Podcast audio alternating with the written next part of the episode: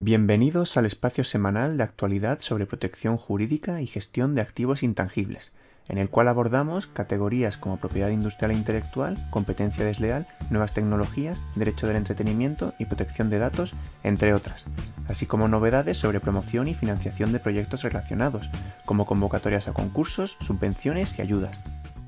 Ha sido noticia que la Advertising Standards Authority, ASA, que es el organismo de autorregulación de la publicidad de Reino Unido, ha considerado engañosa una publicidad en redes sociales sobre autobronceadores a través de influencers que utilizaban filtros de belleza que exageraban la eficacia de estos productos. Pues la asociación consideró que debido a que los filtros de belleza utilizados incidían directamente sobre el resultado que promociona el producto, se estaba exagerando su eficacia y por tanto se trasladaba un mensaje engañoso al consumidor. Pues bien, los filtros, retoques fotográficos y en definitiva las técnicas de pre y postproducción no son nuevas en materia de publicidad y de hecho, esta asociación, la ASA de Reino Unido, tiene una guía, que es esta que mostramos en pantalla, de 2011, que es una guía sobre técnicas de pre y postproducción en anuncios para cosméticos. Eh, pues bien, ASA, que es el organismo de autorregulación publicitaria de Reino Unido, tiene su símbolo en España en autocontrol, que dedicado a la autorregulación publicitaria. Pero, ¿qué es la autorregulación publicitaria? Pues es el sometimiento voluntario de empresas, agencias de publicidad y medios de comunicación a códigos de conducta, a un sistema de autocontrol previo, en este caso autocontrol lo ejerce a través de los denominados copy advice, que es un asesoramiento previo a la difusión de la publicidad respecto de su adecuación legal. Y por último, el sometimiento a un órgano extrajudicial de resolución de conflictos, que en este caso es el jurado de la publicidad. Pues aquí en España el respaldo a la autorregulación lo encontramos en el artículo 37 de la Ley de Competencia Desleal, que expresamente reconoce y fomenta los sistemas de autorregulación. En España, un caso similar en cuanto a edición digital y retoque digital en publicidad, pues fue eh, la resolución del jurado de publicidad de 12 de mayo de 2016, que mostramos aquí, que presentó la Unión de Consumidores de la Comunidad Valenciana frente a una publicidad de Cortefiel, el grupo Cortefiel. En ese caso, el reclamante consideró que la publicidad era ilícita porque la imagen de la modelo que aparecía en la publicidad había sido retocada y manipulada digitalmente, trasladando una falsa imagen de su figura real. Eh, pues en este caso el jurado de la publicidad resolvió, considerando que la eventual manipulación digital del cuerpo de la mujer podría generar una falsa impresión en cuanto a su figura real, efectivamente, pero que no era desleal porque no afectó, esa edición no afectó directamente al producto ni a sus características. Entonces, eh, la conclusión es que la manipulación digital per se no es desleal, salvo en aquellos casos en los que se realice sobre el producto o sus características. Pues siguiendo con el caso del autobronceador de Reino Unido, pues aquí en España un anuncio en el que digitalmente se procesara el efecto moreno, ya sea a través de un programa de edición específico o mediante un filtro de belleza, se podría considerar publicidad ilícita. Y en el, concreto, si lo relacionamos con influencers, para asimilarlo más, pues sería también extrapolable a los influencers, porque los actos promocionales que lleven a cabo tienen la consideración legal de publicidad, y en muchos casos de publicidad encubierta. ¿no? Y a este respecto es también relevante mencionar que hace pocos meses se publicó, que aquí vamos a mostrar en pantalla, el código de conducta sobre el uso de influencers en publicidad, que en el que se recoge, eh, para evitar esa publicidad encubierta, pues que eh, ha, de, incluirse la referencia a publicidad o similar cuando la naturaleza publicitaria eh, no quede clara o y manifiesta. La semana pasada SoundCloud anunció que está trabajando en un nuevo sistema de retribución a sus artistas que permitiría a los fans pagar directamente a los artistas que, escuchan por, las, por el contenido que tienen en, esta plataforma. Em, esto podría ser un precedente revolucionario para el mundo del streaming porque actualmente las plataformas de, de, streaming tipo Spotify o Apple Music lo que hacen es dividir las tarifas de suscripción de los fans a los sellos discográficos basándose en la cuota de mercado que estos tengan, con lo cual lo que esto provoca es que al final eh, los artistas que son un poco más mainstream reciben una retribución un poco más acorde al número de escuchas reales que tienen y sin embargo hay muchos artistas más pequeños que, bueno, pues realmente eh, no se corresponde la retribución que reciben o incluso mm, si no llegan a un mínimo de escuchas, pues no, por parte de sus fans no, no llegan a, a recibir pues nada de retribución por el contenido que tienen subido a las plataformas.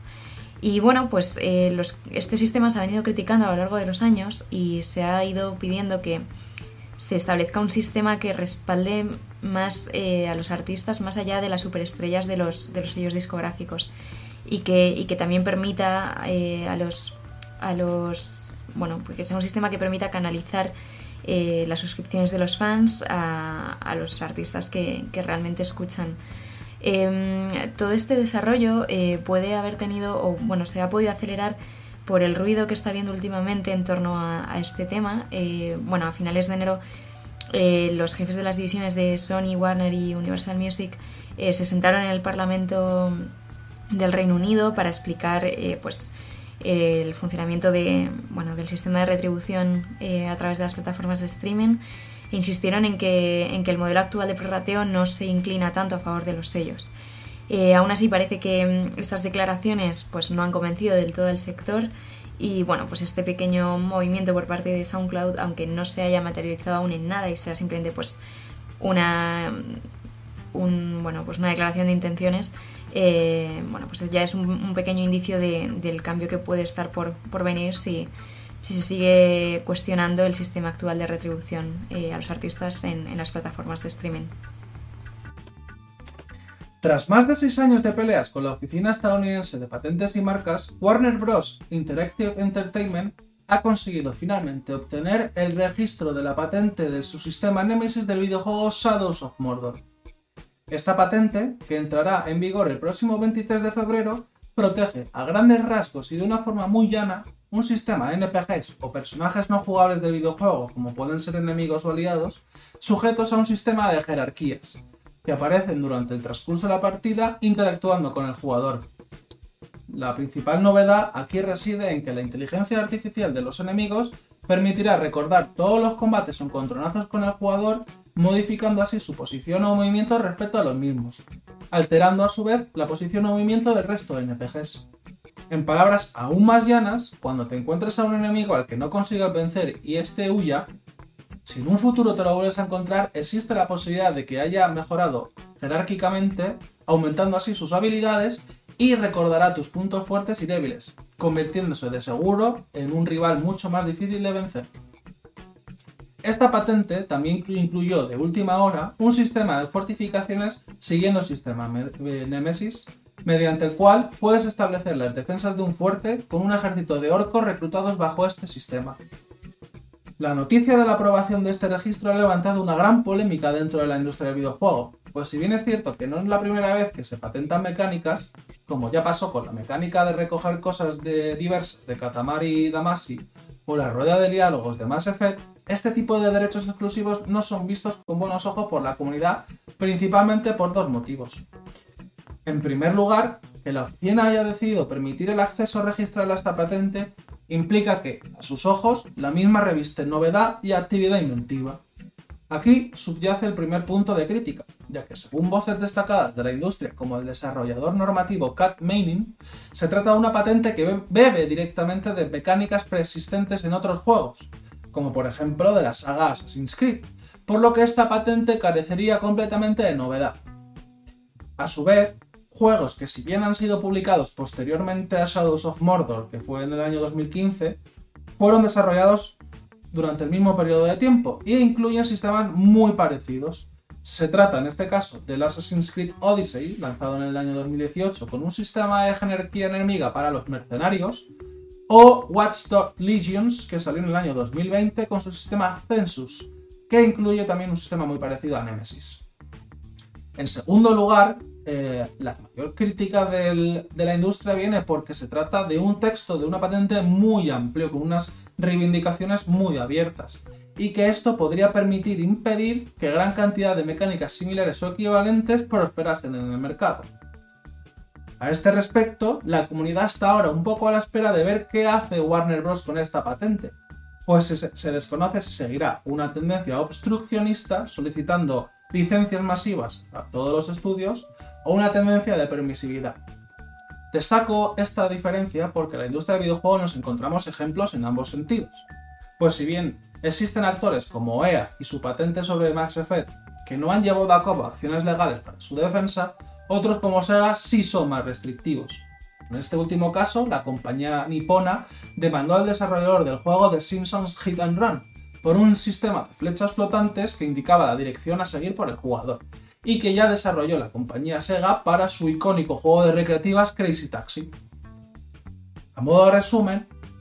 el miedo que queda instalado ahora en la industria tiene como base la posibilidad de que se rompa con un sistema de colaboración y desarrollo conjunto del sector,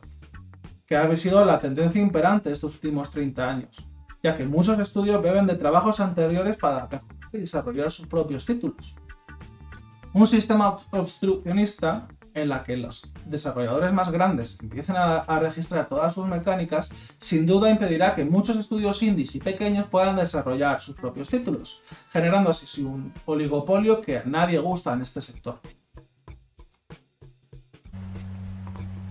A principios de los 60, la productora de cine Paramount estrenó Desayuno con Diamantes, tras haber adquirido los derechos cinematográficos por parte de Truman Capote, que fue quien había escrito la novela unos años atrás.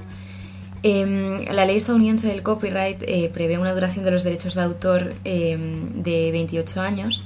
eh, y ofreció la posibilidad de que esos derechos eh, que se habían tenido durante 28 años, pasados, pasado ese tiempo, se renovaran. Esto en cuanto a la ley de copyright que había vigente en ese momento, cuando se estrenó la película, que era en... Bueno, la ley es de 1909, la película se estrenó en el 61. Eh, Capote murió durante esa primera etapa de 28 años y por tanto muchos de los derechos que se habían cedido revirtieron a su patrimonio. Entre ellos los derechos cinematográficos que había cedido a Paramount para poder eh, hacer la producción de, la película. Esta reversión de los derechos tiene su origen en una decisión del Tribunal Supremo de Estados Unidos, un caso que se llama de Stewart versus Avent, Em, que se puede leer además eh, aquí en la demanda, ¿no? la referencia que hacen a este caso, em, que bueno, básicamente en este caso em, se planteaba que, bueno, el, tribunal fallaba que, diciendo que si, cuando unos herederos adquieren los derechos de autor de una persona que ha fallecido, tienen el derecho de permitir o prohibir la, creación y explotación de las obras derivadas, independientemente de los acuerdos anteriores que el autor original hubiera formalizado con terceras partes. El tribunal efectivamente sostuvo que la cesión de derechos de, autor muere cuando muere el autor y que por tanto el sucesor puede eh, prohibir o, volver a permitir el uso continuado de la obra derivada. Eh, el kit de la cuestión es que esta decisión eh, que viene dada por esta doctrina solo afecta a los derechos domésticos, es decir, dentro de Estados Unidos, con lo cual no afecta a los derechos extranjeros que se hubieran cedido,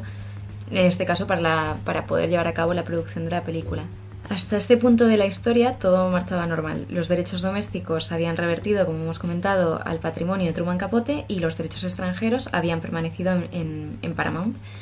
El lío vino porque en 1991 el trust de Truman Capote y Paramount firmaron una opción de compra según la cual Paramount tendría la posibilidad de adquirir eh, los derechos cinematográficos sobre la historia para hacer una precuela o una secuela de,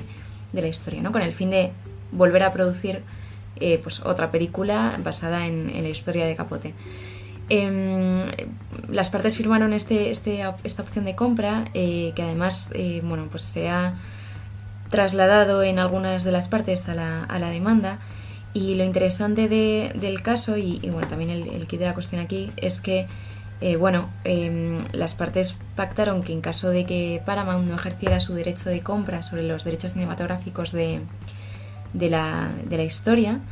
em, tendría que revertir al trust de Truman Capote, bueno, el patrimonio del autor, todos los derechos de explotación, es decir, los derechos extranjeros que seguían permaneciendo cedidos a, Paramount em, porque no entraban dentro de la doctrina Aven que hemos comentado, eh, pues tendría Paramount la obligación de revertirlos em, al, al, de, de Truman Capote en caso de que no, no ejercitara su derecho de compra. Finalmente lo que ocurrió fue que Paramount ejercitó su derecho de compra sobre los derechos, pero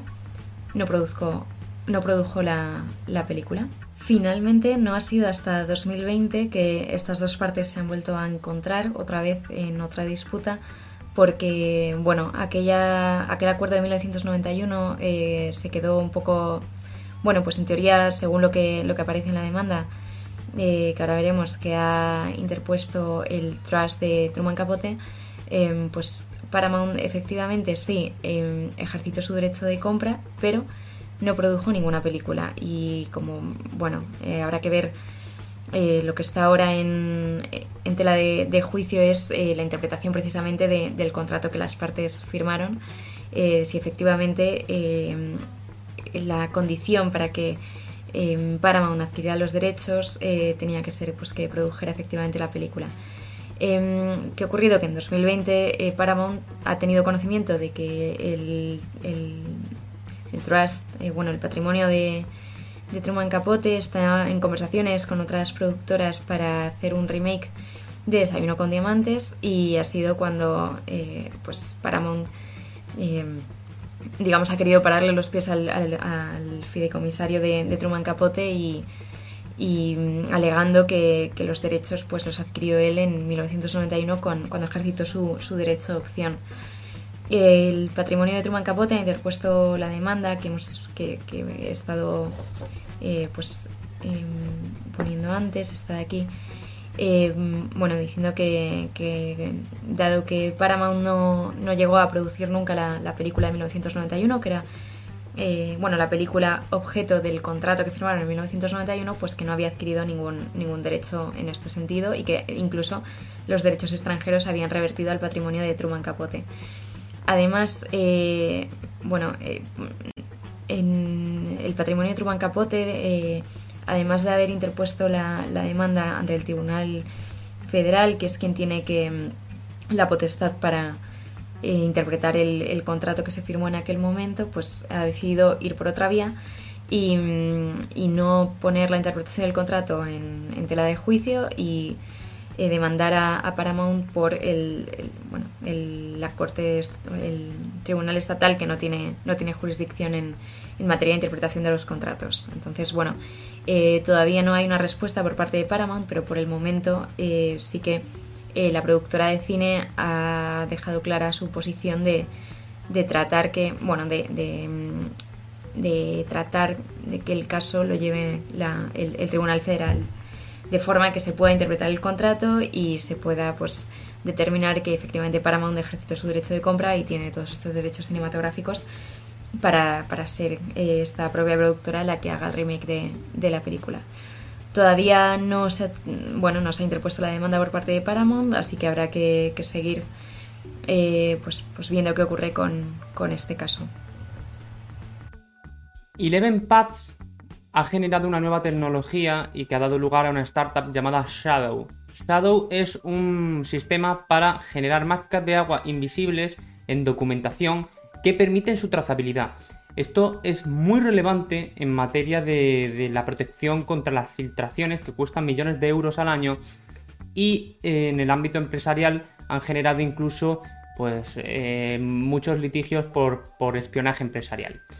la característica que más me llama la atención de Shadow es que va a permitir fomentar con mucha fuerza la posición del secreto empresarial en, en España, especialmente porque conjuga muy bien con la Ley de Secretos Empresariales de 2019. Recordemos que la Ley de Secretos Empresariales de 2019 preveía la posibilidad de reclamar por daños y perjuicios por el lucro que se hubiera obtenido a un tercero que ha adquirido los secretos empresariales sin tener conocimiento de que estos habían sido vendidos o se habían transmitido ilícitamente. Es decir, el supuesto en que un empleado eh, con mala fe extrae el conocimiento de, la empresa y posteriormente se la vende a un tercero esa información sin que este tercero tenga conocimiento de que la documentación que está recibiendo se ha obtenido de forma ilícita.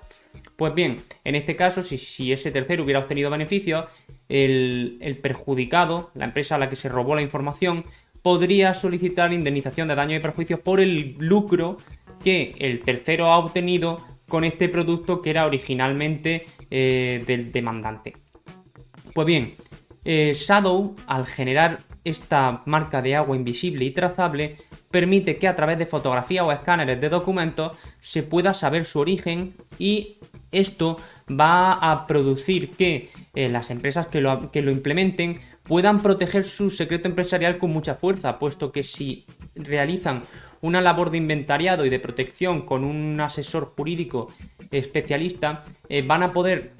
elaborar un inventario de toda su información y sus secretos empresariales que, en el caso de que este se difunda a un tercero, permita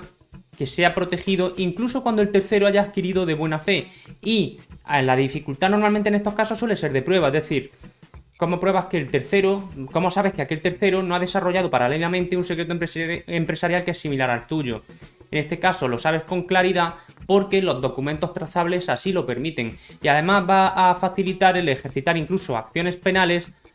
contra las personas que realizan la acción criminal de investigación, de, perdón, de, espionaje empresarial, puesto que estos, eh, este sistema va a permitir crear una prueba muy fiable frente a esta clase de conductas. Vamos a estar muy atentos a la evolución de Shadow porque creo que puede ser muy importante para los que trabajamos en el sector del secreto empresarial. Os traemos una noticia bastante curiosa que versa sobre que Nevada se está planteando el generar, o el permitir, mejor dicho, microsoberanía dentro de su estado. El estado de Nevada en Estados Unidos, a través de su eh, gobernador, que es del Partido Demócrata, Steve Sisolak, habría anunciado un plan para lanzar lo que llamarían eh, zonas de innovación.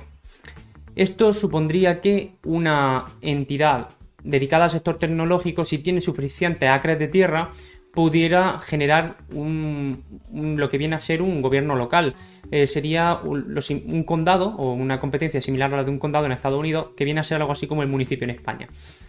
De esta manera podrían establecer, por ejemplo, escuelas, eh, eh, sector, servicios públicos como por ejemplo la recogida de basura, incluso en el caso estadounidense podrían establecer distritos judiciales y de esta manera pues se permitiría digamos incluso recoger impuestos propios y organizarse de una manera independiente. Veremos en qué queda esta jugada del gobierno de Nevada para atraer a las compañías del sector tecnológico más grandes, porque son las que en principio pueden generar una pequeña ciudad, a, su estado. Desde luego llama la atención y, entra en la línea de lo que se llama el, gobierno corporativo, del, corporativismo, puesto que las empresas cada vez tienen más peso, siendo así que hay algunos entes, como por ejemplo Facebook o Google o Apple, que tienen más poder económico que muchos estados pequeños del mundo. Uno de los argumentos más recurrentes para defender el desarrollo open source o de código abierto en relación con la seguridad informática es que eh, es el hecho de que la visibilidad pública del código permite que los fallos y problemas de seguridad puedan ser detectados y depurados más rápidamente porque hay más ojos mirando, ¿no? Pero sin embargo también en sentido contrario se, se comenta que al permitir el acceso al código fuente, pues terceros con intenciones maliciosas pueden buscar esos fallos también. Digamos que no, la, intencionalidad de algunos pueden ser no poner en conocimiento estos fallos y corregirlos, sino utilizarlos para beneficio propio, no explotarlos. De hecho, es relativamente habitual que se encuentren vulnerabilidades que permanecieron latentes en el código fuente durante años, y como es el caso de una vulnerabilidad de Unix en la utilidad sudo que estuvo eh, que fue descubierta 10 años después de que estuviera ahí, ¿no? Entonces, para poder afirmar que existe un nivel de seguridad robusto en los desarrollos de código abierto, pues habría que partir de una consideración básica y es que la gente realmente inspecciona el código y que lo hace de una manera diligente, lo cual no siempre sucede. Entonces no todo es blanco o negro, sino que dependiendo de las circunstancias de cada proyecto, su finalidad, la cantidad de participantes involucrados, el nivel de respaldo de la comunidad, pues puede ser más o menos seguro un desarrollo en código abierto. Teniendo en cuenta esta disyuntiva, el equipo de Google ha propuesto un, nuevo marco de trabajo, un modo de estándar, propuesta de estándar, que redefine el enfoque del código abierto para evitar potenciales vulnerabilidades. Aquí tenemos la, publicación que emitía Google al respecto. Y mm, la idea que es que la industria llegue a un consenso sobre aquellos conjuntos de paquetes de software que son especialmente críticos y que por ello, a la hora de desarrollar esas partes de código, pues habría que aplicar ciertas limitaciones o controles en el, proceso para garantizar una mayor seguridad. Entonces, la, idea, los pilares fundamentales que en los que se basa este nuevo estándar que proponen, este nuevo marco de trabajo, pues que aquí en, esta publicación de Sataka hablaban de la noticia, aquí vemos los el resumen, que, que se comentan los cinco pilares, pues son básicamente el prohibir que se apliquen cambios unilaterales, pues cualquier persona que haga un cambio en el código, pues tendrá ese, ese cambio tendrá que ser aprobado y revisado por al menos dos personas independientes. Luego eh, también los propietarios y los, los, que mantienen eh, y los mantenedores del proyecto, pues no pueden ser anónimos, sino que tendrán que ser personas identificadas. Y luego además los contribuyentes, pues tienen que estar uh, logueados mediante un sistema de autentificación segura, con verificación con dos pasos, por ejemplo, proponen. Luego en cuanto a notificación y transparencia, pues debe notificarse cualquier cambio que pueda suponer un riesgo para la seguridad o cualquier sospecha de potenciales conflictos que pueda generar el software. También generar métodos, pero tampoco vamos a, extendernos mucho más. Pero bueno, la cuestión es que, como sabéis, ya existen proyectos de código abierto que aplican este tipo de restricciones o limitaciones. Es muy habitual, de hecho, el, el que se, se, limite que cualquier cambio tenga que ser revisado por terceros y tal. Entonces, pues esto no es novedoso. Sin embargo, lo que sí sería novedoso es llegar a un consenso sobre un estándar en cuanto a las limitaciones que se apliquen, para que se apliquen de manera uniforme. Porque el, conseguir esta armonización puede suponer un hito importante para los desarrollos de open source que principalmente destacan por tener muchas dependencias y, que esas dependencias, digamos, porque integran muchas partes del desarrollo de terceros, entonces es una buena aproximación para aumentar el nivel de confianza eh, en las cadenas de dependencias que integran el software, pues a, aplicar este tipo de medidas de manera uniforme. Entonces, bueno, por el momento se trata de una mera invitación a discutir, veremos si finalmente acaba aterrizando y convirtiéndose en un nuevo estándar que fortaleza al, sector del desarrollo en código abierto. A mediados de la semana pasada, nos hacíamos eco de la noticia que anunciaba que el pasado 5 de enero, New Balance, el gigante de calzado estadounidense, había obtenido una contundente victoria ante los tribunales chinos, tras una larga disputa marcaria que le enfrentaba al fabricante New Barloom, que desde hacía más de 15 años venía distribuyendo en el mercado chino calzado con una más que sospechosa N mayúscula en su costado. Se trata de una pugna que comenzó tiempo atrás ante la Oficina China de Marcas, ya que New Barloom tenía registrada una larga ristra de marcas N mayúscula para calzado, a las que New Balance se obtuvo que oponer con sus marcas anteriores y por tratarse de solicitudes de mala fe. En la mencionada sentencia, a la que no hemos podido tener acceso en su versión traducida, el Shanghai Huangpu District Code recoge que la práctica reiterada de New Barnum de fabricar y distribuir calzado deportivo con el símbolo N mayúscula, situada en idéntica posición dentro de la zapatilla, guarda un parecido demasiado elevado a la renombrada N mayúscula que New Balance introdujo en el mercado con su zapatilla New Balance 320 en el año 1976. El parecido es más que razonable tal y como podemos ver en la fotografía. A mayor abundamiento, el tribunal estima la existencia de un aprovechamiento indebido de la reputación ajena por parte de los infractores, al estar aprovechándose de la popularidad que New Balance tiene en el país asiático, para su beneficio propio. De otro lado, el tribunal aumenta la cuantía indemnizatoria por la evidente mala fe del demandado, ya que a pesar de los numerosos eh, requerimientos de cese por parte de New Balance e incluso la obtención de unas medidas cautelares que le impedían continuar fabricando, el demandado hizo oídos sordos a esta petición y continuó comercializando su zapatilla de manera impune. Si bien esta sentencia es recurrible, la cuantía indemnizatoria asciende a 3,8 millones de dólares y se sitúa en la cabeza de las mayores indemnizaciones que un tribunal chino ha otorgado a una compañía extranjera por infracción de marcas. Desde el despacho chino Lu Shang, encargado de la defensa de New Balance en este pleito, apunta que esta resolución marca un hito y muy importante en la historia judicial china, y demuestra el compromiso del gigante asiático de establecer un sistema de propiedad intelectual e industrial sólido que acabe trayendo al mercado occidental hacia este país.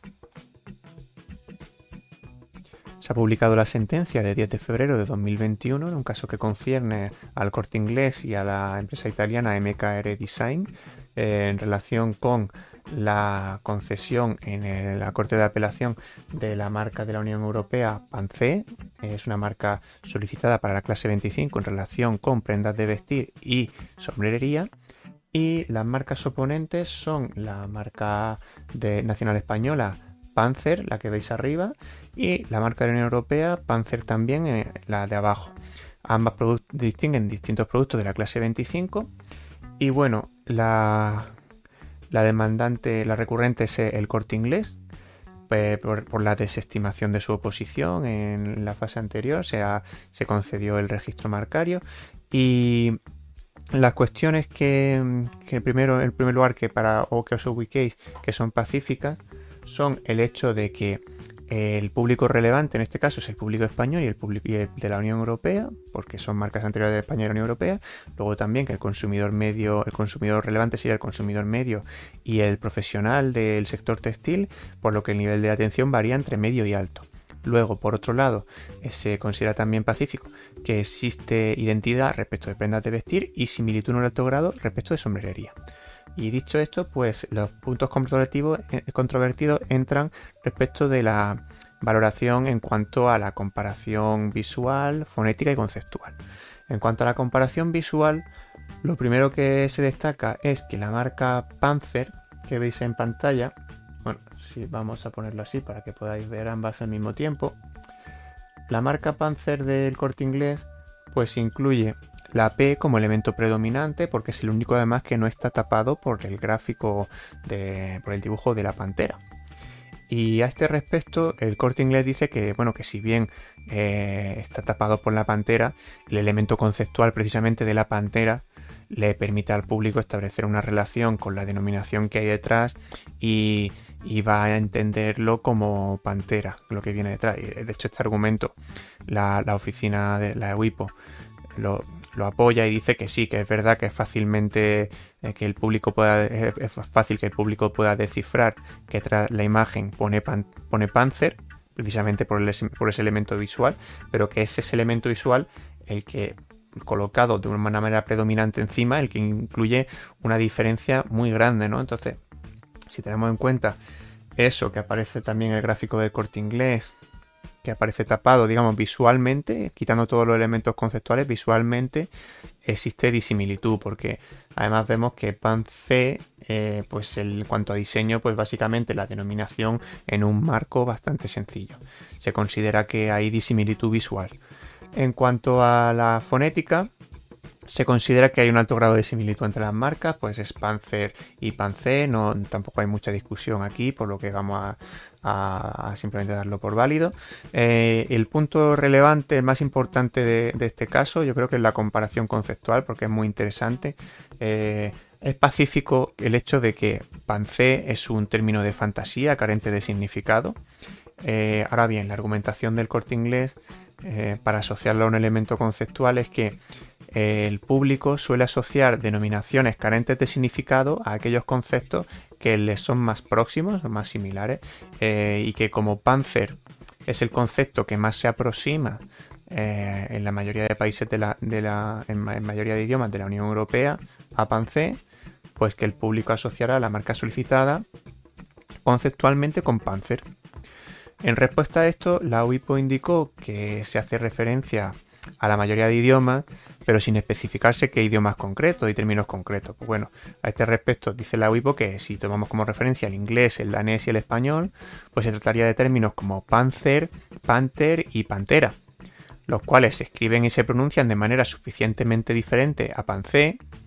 como para considerar que el público relevante pueda percibirlos como una, como una referencia al concepto Panzer. Es decir, que la cuestión es que el, argumento del corte inglés parece que está bien traído, pero lo que viene a decir la OIPO es que, bueno, que sí, que puede ser que se asocia a conceptos próximos, pero que no existe proximidad suficiente como para establecer, como para el público establezca ese vínculo, ¿no? Y esto es lo que, lo que soporta el, Tribunal General porque considera que son conceptualmente diferentes, ¿no? Y esto es lo que determina, yo creo, el hecho de que finalmente se considere en la valoración general del riesgo de confusión que no existe riesgo de confusión entre las marcas y es por lo que yo considero que este caso es relevante. En el, también eh, conviene hacer mención a la jurisprudencia, aunque ya está muy asentada, pero bueno, es curiosa y siempre me parece muy, muy divertida el hecho de que ya sabéis que los productos de la clase 25 de ropa, prendas de vestir y con, sombrería, eh, calzado y sombrería, pues que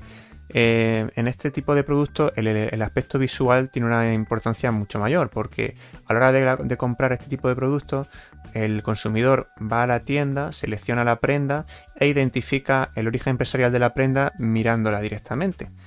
Puede ser que le asista a alguien eventualmente, puntualmente, pero lo general es que directamente coja el producto, lo identifique y vaya a, comprarlo directamente. Entonces, pues claro, es por eso que en este tipo de productos el aspecto fonético está, tiene una menor importancia. Ya sabéis que lo normal es que la regla general es que el aspecto fonético siempre es predominante, pero en este tipo de productos no. Por eso también es por lo que ha sido a la hora de valorar el riesgo de confusión un aspecto muy importante que nos encontremos entre productos de la clase 25. El pasado 4 de febrero, el periódico El Mundo recogía en primicia la noticia de que el juzgado de lo mercantil número 8 de Barcelona había sobreseído el pleito que enfrentaba la compañía neerlandesa MCNF, supuestamente titular de los derechos de propiedad intelectual sobre la prueba del rostro de pasapalabra, y A3 Media, por supuestamente encontrarse esta última emitiendo el programa sin contar con las oportunas licencias. Existe una dilatada historia de pleitos en propiedad intelectual e industrial alrededor del programa Pasapalabra, pues a los numerosos procedimientos seguidos ante los tribunales de marcas, por ejemplo, el que acabó con la sentencia de la Audiencia Provincial de Alicante el 16 de enero de 2020, y por el que se reconocía la legitimidad de Mediaset para utilizar la marca Pasapalabra a título de licenciatario, se sumó el famoso procedimiento que acabó en el año 2019, mediante la sentencia del Tribunal Supremo de 20 de febrero, por el que se impedía a Mediaset, titular del canal Telecinco, emitir el programa debido a una serie de incumplimientos contractuales. El procedimiento se venía alargando desde el año 2006 con un cruce de demandas y reconvenciones entre Mediaset y ITV, que es la compañía británica titular de los derechos de propiedad intelectual sobre el programa Pasapalabra. Al final, el Tribunal Supremo reconoció las resoluciones de la Audiencia Provincial y del Juzgado de Mercantil y estimó que Mediaset había realizado una serie de incumplimientos contractuales, lo que permitía a ITV rescindir el contrato. Su cadena rival, Antena 3, ha tenido algo más de suerte, porque consiguió eh, afianzar su relación con ITV mediante la firma de una serie de licencias y comenzó a emitir el programa a principios del año 2020. No obstante, en este momento aparece un nuevo sujeto que es MCNF, la empresa neerlandesa, que alega ahora que ostenta los derechos sobre la titularidad del rosco. Por tanto, a diferencia del pleito que enfrentaba a Telecinco, en el que se enjuiciaba la propiedad intelectual sobre el conjunto del programa, en esta ocasión la compañía neerlandesa indica que eh, a través del programa 21 Plus 100 Games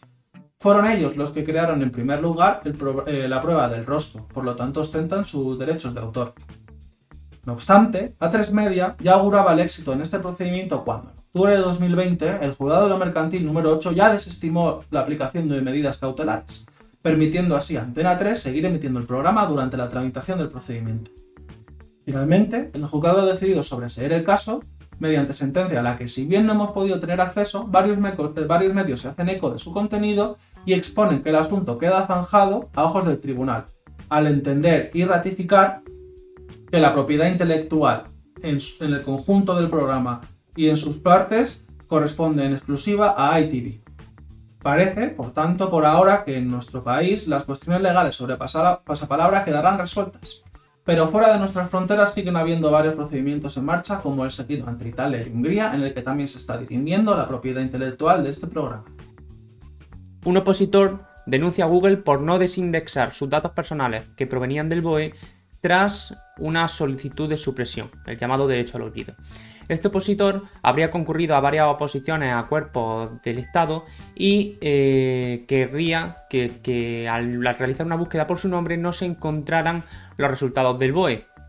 como venía sucediendo. De esta manera ejercitó su derecho de supresión de Google, solicitando así la desindexación de manera que en el motor de búsqueda no pudiera por su nombre y apellido encontrarse su pasado, eh, su pasada concurrencia a estas oposiciones y Google rechazó el, proceder a lo que se le solicitaba. Este artículo de Economist and Jurist resume bastante claramente lo que sucedió, digamos, en, el procedimiento y lo que alegaban las partes. Pues bien, eh, Google consideró que primaba el derecho de información al tratarse de una función de carácter profesional y que por tanto la libertad de información debía de, en este caso, superar el interés del sujeto a que no aparecieran estos datos en una búsqueda online en el motor de búsqueda. la,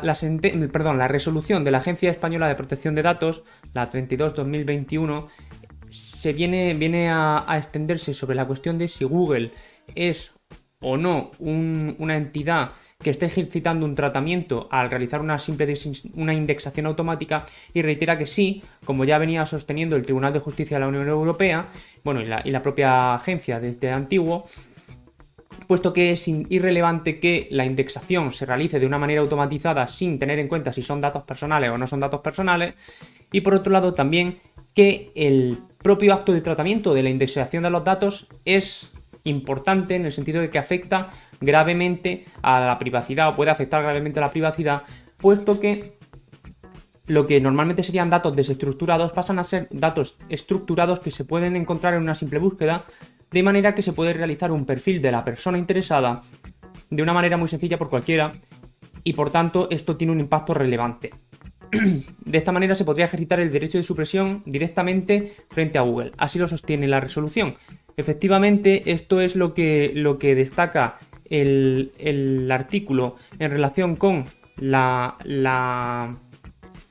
el fundamento sexto de la resolución, pero sin embargo en el fundamento séptimo se viene a desestimar la solicitud del opositor, puesto que considera que la Agencia Española de Protección de Datos, la solicitud debía haberse realizado de, desindexación en su caso ante el Boletín Oficial del Estado. Resulta un poco particular esto, eh, en mi opinión, quizá no se, no se ha explicado muy bien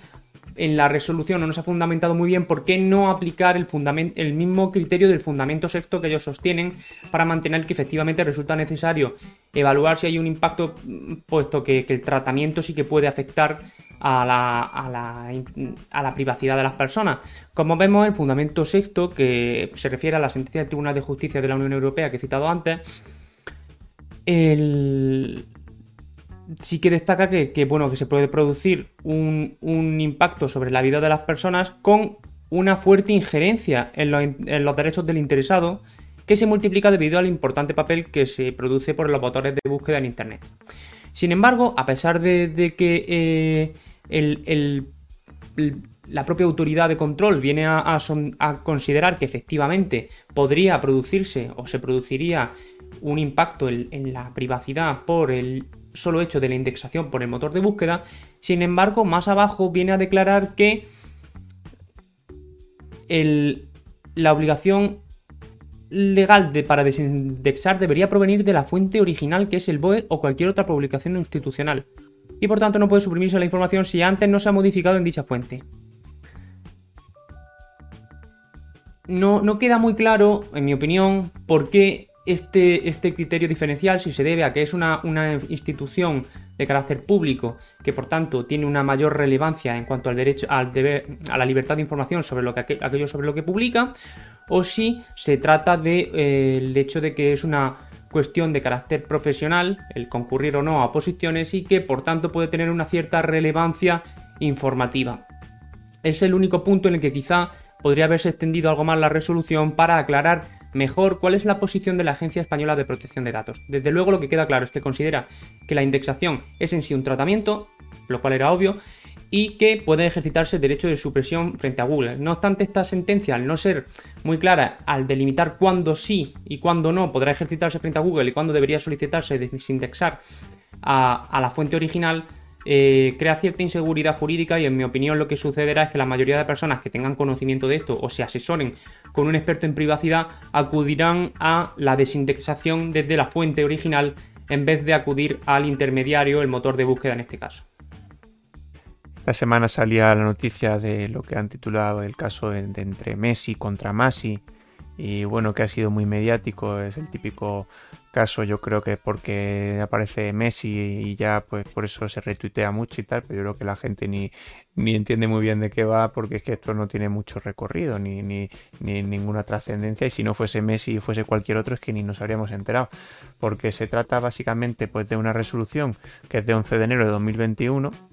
en, una, en relación con una solicitud de caducidad por falta de uso. O sea, ¿de qué estamos hablando? De que Messi ha instado, la, el representante de Messi ha instado la caducidad por falta de uso de la marca Masi. Ya está. O sea, el litigio, o sea, la cuestión es si la marca Masi está siendo usada. Entonces, en este caso, pues se ha determinado que, se, que existe uso de la marca parcialmente respecto de ciertos productos. Pero bueno, aquí rascando un poco,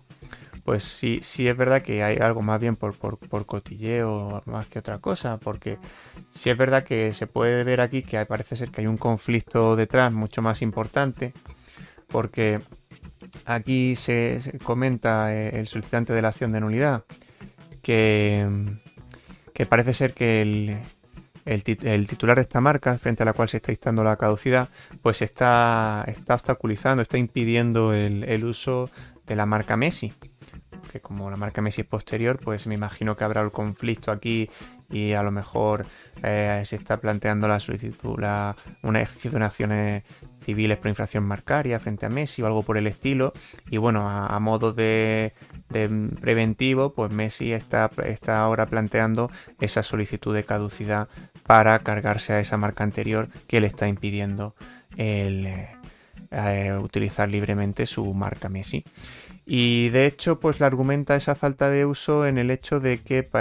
entienden que si bien la marca está protegida para productos de la clase 18 y 25 con un carácter amplio, para un enunciado, amplio, pues solamente usa la marca para eh, vender productos relacionados, para productos relacionados con el ciclismo. Y bueno, pues se presentan pruebas de uso y, ya y se valoran y bueno, al final se, llega a la conclusión teniendo en cuenta una sentencia muy larga, pero bueno, una resolución muy larga, pero bueno, que básicamente la cuestión es que se considera la marca usada en relación con, los, con determinados productos de la clase 18 y, eh, y, con la, y con la mayoría, o casi yo creo que la totalidad de los de la clase 25, porque se entiende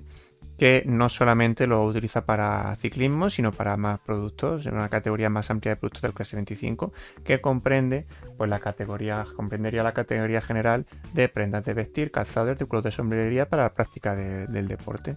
Entonces, pues, pues simplemente pues esto es lo que ha pasado. O sea, realmente la noticia no da mucho más de sí, parece que hay algo más detrás, pero, pero quitando que es Messi, pues, pues poco más que comentar.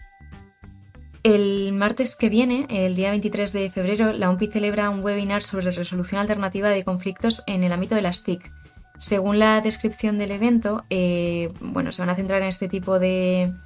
formas de resolución de conflictos, sobre todo en el ámbito de los videojuegos, eh, enfocándose bueno, pues en distintas estrategias y fórmulas como la mediación y, el arbitraje. También van a informar sobre las medidas que, o bueno, o las eh, vías que tiene la OMPI para resolver este tipo de, controversias, por lo que bueno, está sobre todo diseñado para abogados, eh, abogados de, las empresas del sector y mediadores y, árbitros. La Asociación Española de Editores de Música, EDEM, organiza el próximo lunes 15 de febrero a las 5 de la tarde una ponencia que trae de título Videojuegos y Música. Para ello, contará con un cartel de profesionales excelentes en el que se mezclan profesionales de la industria del videojuego y profesionales de la industria de la música. Ambos vendrán a compartir sus experiencias mutuas y ver cómo ambos sectores se están retroalimentando en los últimos tiempos. El enlace de inscripción, que es de carácter gratuito, está disponible en la descripción de este vídeo. La European IP Help Desk organiza un webinar este jueves 18 eh, con una duración de una hora y media para informar sobre la financiación a proyectos de, propiedad intelectual e industrial en el Horizonte 2020, en el programa Horizonte 2020.